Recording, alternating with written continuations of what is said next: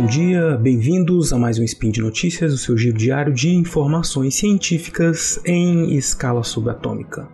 O meu nome é Marcelo Beraba. E hoje, 18 Aurora ou 19 de janeiro, falaremos sobre história. E no programa de hoje, branquitude, racismo e história do Brasil. Vamos lá então. Speed Notícias.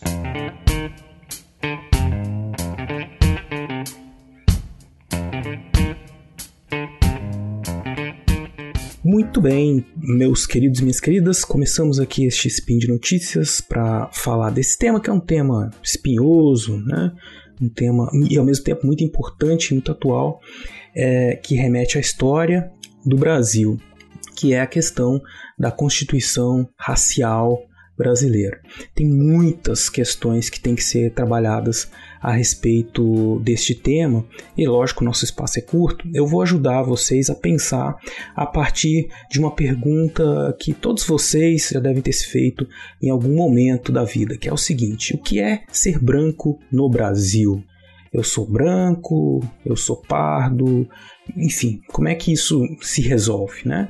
E eu posso falar para vocês assim com muita satisfação que as ciências sociais uh, e a história também, né, tem pesquisado isso, tem investigado isso de diversas maneiras, e eu vou falar aqui para vocês hoje um pouco dos resultados, das considerações que são trazidas a esse respeito pelas principais correntes das ciências sociais.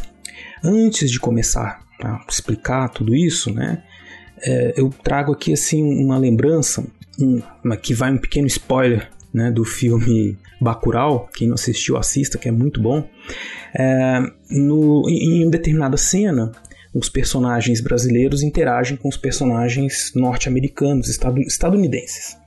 E, e, eles se dizem assim, é, porque aqui nós somos brancos, né? Nós não somos como essas pessoas aqui. Nós somos brancos, nós somos do sul do Brasil. E os estadunidenses né, acham graça e falam: ah, vocês não são brancos, né? Não são brancos. Enfim, isso é uma questão que todos, muitos de vocês já devem ter percebido, né? Que a, a, percep a questão racial é relacional, ou seja, a definição da raça da pessoa, ela depende do contexto em que ela vive. Né? Então, uma pessoa que mora no sul do Brasil, ela pode ser vista como branca em, é, na região que ela vive, ela pode ser vista como latina em determinadas regiões da Europa, do norte, do, do da América. Uh, e, enfim, isso vai depender então desse lugar em que ela vive, né? É, e que vai criar essa identidade. Isso acontece porque, evidentemente, raça, no sentido biológico, não existe. Ela existe somente enquanto esse, essa construção social, essa percepção que as pessoas têm umas das outras, né? E, esse, e, e a raça, né? No sentido dessa classificação humana, ela surgiu justamente na, na história moderna, né, a partir do século XVI, foi sendo gestada, criada para quê? Para justificar a hierarquização das sociedades humanas que por sua vez justificariam a exploração de, de um grupo sobre os outros. Notadamente, eu estou falando aqui né, da exploração da mão de obra dos africanos que foram escravizados, né? E as justificativas para isso é o que deram, foi o que deu, né, o, o início que, que constituiu esse conceito de raça que a gente tem. Uh, e é lógico que isso passou por uma série de transformações. É, no século XIX adquiriu assim uma, um vocabulário mais científico, né? Como se essas classificações raciais significassem uma, uma diferenciação entre os humanos, né? Então, e, e, que isso também seria acompanhado de uma de um estereótipo de comportamento. Então, os brancos são assim, os amarelos são assim, os negros são assim, né? É, e tudo isso chegou ao Brasil no século XIX, no século XX, criou-se políticas de embranquecimento da população baseado nessas teorias do racismo científico. Uh, mesmo depois da abolição, mesmo depois que essas teorias caíram por terra, né, com o desenvolvimento da genética e que a percepção de que não há raça humana, né, é, não há diferenças raciais entre os humanos, é, essas concepções de uma raça no sentido social, relacional, elas continuam existindo, com os estereótipos, com as ideias que cada um tem a respeito de um ou outra pessoa diferente do outro, né, da pessoa diferente, a partir da cor da sua pele. Né? No caso brasileiro, a cor da pele é fundamental para definir essas questões raciais, né? diferente, por exemplo, do que acontece nos Estados Unidos, quando a, a ascendência né, define a, o seu lugar, a sua raça. Né? Então, a questão da cor da pele não influencia tanto quanto aqui no Brasil. Aqui no Brasil a gente criou essa hierarquia de cores é, ao mesmo tempo em que se reforçou aqui de forma muito é, evidente na sociedade, especialmente a partir dos anos 50, a ideia de democracia racial, de que aqui não haveria uma, um, problemas né, de disputas raciais, já que não havia política, não havia legislação racista por si. Né? Bom, o que acontece? Que as ciências sociais têm estudado é, essa questão do racismo a partir de um outro ponto de vista diferente só do estudo, por exemplo, que tinha sido feito, que vinham sendo feito tradicionalmente, que eram os estudos sobre a, sobre a negritude, né, sobre ser negro no Brasil. De uns anos para cá, nós temos começado a, começado a investigar essa questão de fundo histórico, mas é, nos seus resquícios mais sutis, né? É, e a partir do ponto de vista do estudo dos brancos, né? do que é ser branco, na pergunta que eu coloquei aqui no começo. E o que é ser branco no Brasil? A partir do conceito de branquitude, né, nós começamos a enxergar que, independente do tipo de criação que a pessoa tem, né? E em alguns casos ela vai ser mais é, preocupada, vai ter uma criação, uma educação mais preocupada em, em rejeitar os preconceitos, uh, e outras menos preocupadas. Independente disso, todos nós, inclusive brancos e negros, estamos inseridos num contexto, num, num, uma forma de ver o mundo, de ver o outro, de ver a diferença, que reproduz uma série de valores racistas, né? E, que, de práticas racistas. Então, às vezes, é, até sem querer, inconscientemente, as pessoas brancas, em alguns casos negras também, reproduzem essas práticas racistas, essas, essa hierarquização pela cor da pele e que se transformam em práticas, em, em sensações, em formas de agir de maneira geral com relação ao outro, que é, vai ser, no caso brasileiro, mais, cada vez mais é, vista de forma pejorativa, a, enquanto mais escura for a pele. Né? Então, é, essa hierarquização ela vai do mais claro para o mais escuro e o tratamento e o estereótipo vai se tornando também mais prejudicial, mais racistas, né? Bom, e aí, no centro desse debate, para entender então como acontece essas, essa reprodução, está o conceito de branquitude, né? É, que tem sido usado nos principais estudos contemporâneos para entender como se forma a identidade racial branca. Porque esse é um problema no Brasil. Né? É, quem tem raça no Brasil são os negros, os indígenas. Né? Os brancos dificilmente se pensam enquanto raça nesse sentido que eu disse para vocês há pouco, né? De, de, nós somos brancos. É como se, por conta da nossa história, a nossa história que naturalizou um tipo de comportamento ideal, o tipo de aparência ideal, tudo isso é, branco, né? É um mundo branco, europeizado. É, então, não há por parte das pessoas que têm uma identidade racial branca a preocupação em definir isso. Ele se define em contraste, tipo, eu não sou negro, né? mas ele não pensa o que, que, o que, que define a minha identidade racial enquanto branco, né? quais são essas, as características disso.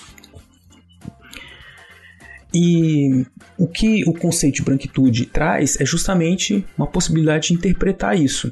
O que é ser branco? Né? E ser branco é ocupar um lugar simbólico de branquitude. Né? é, que não é algo, como eu disse, que é estabelecido por questões genéticas, apesar de o fenótipo ser muito importante, né, porque ele vai definir se você vai ser considerado branco ou não.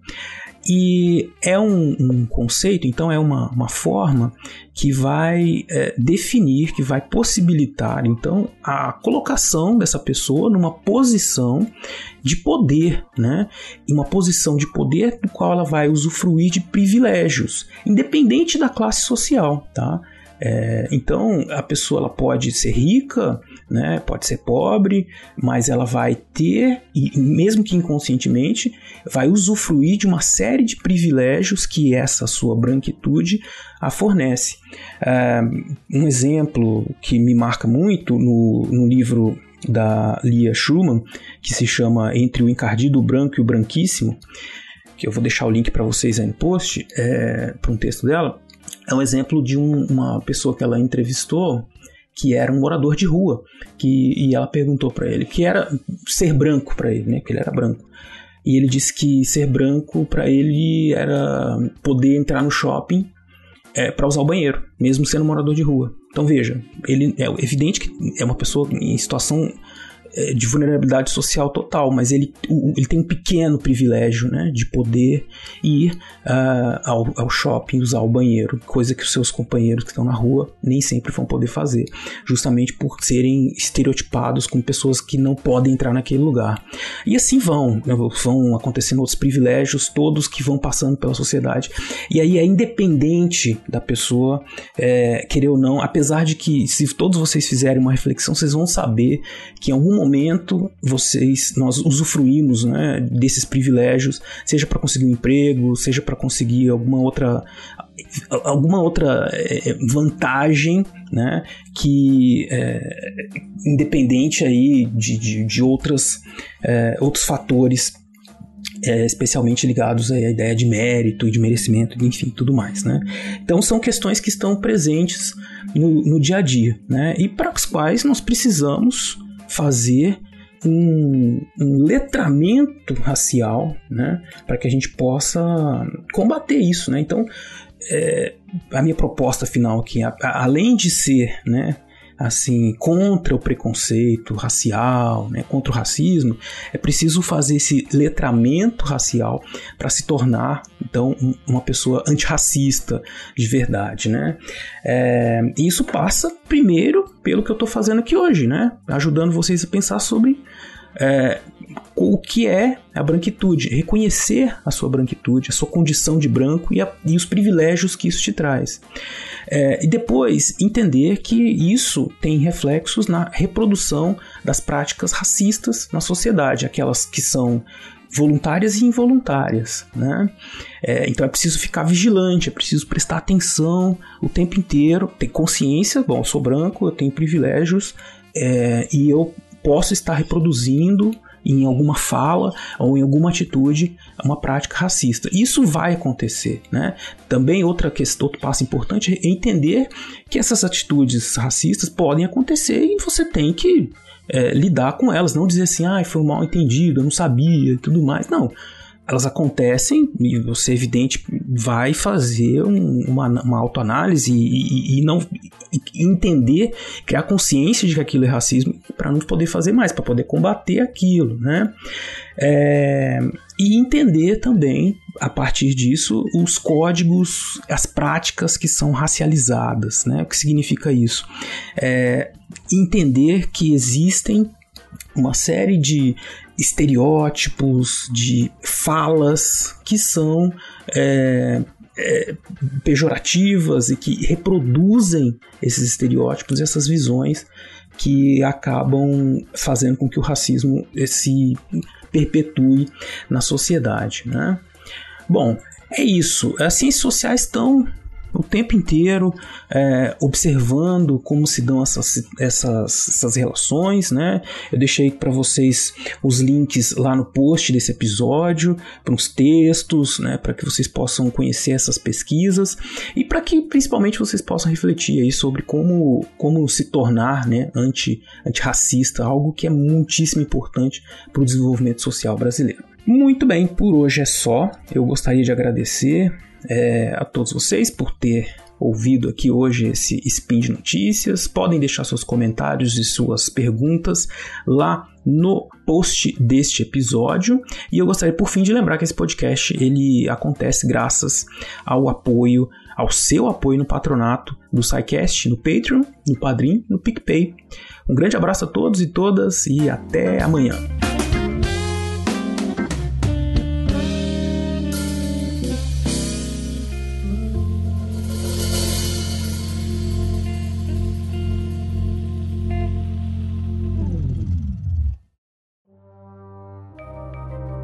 Este programa foi produzido por Mentes Deviantes. deviante.com.br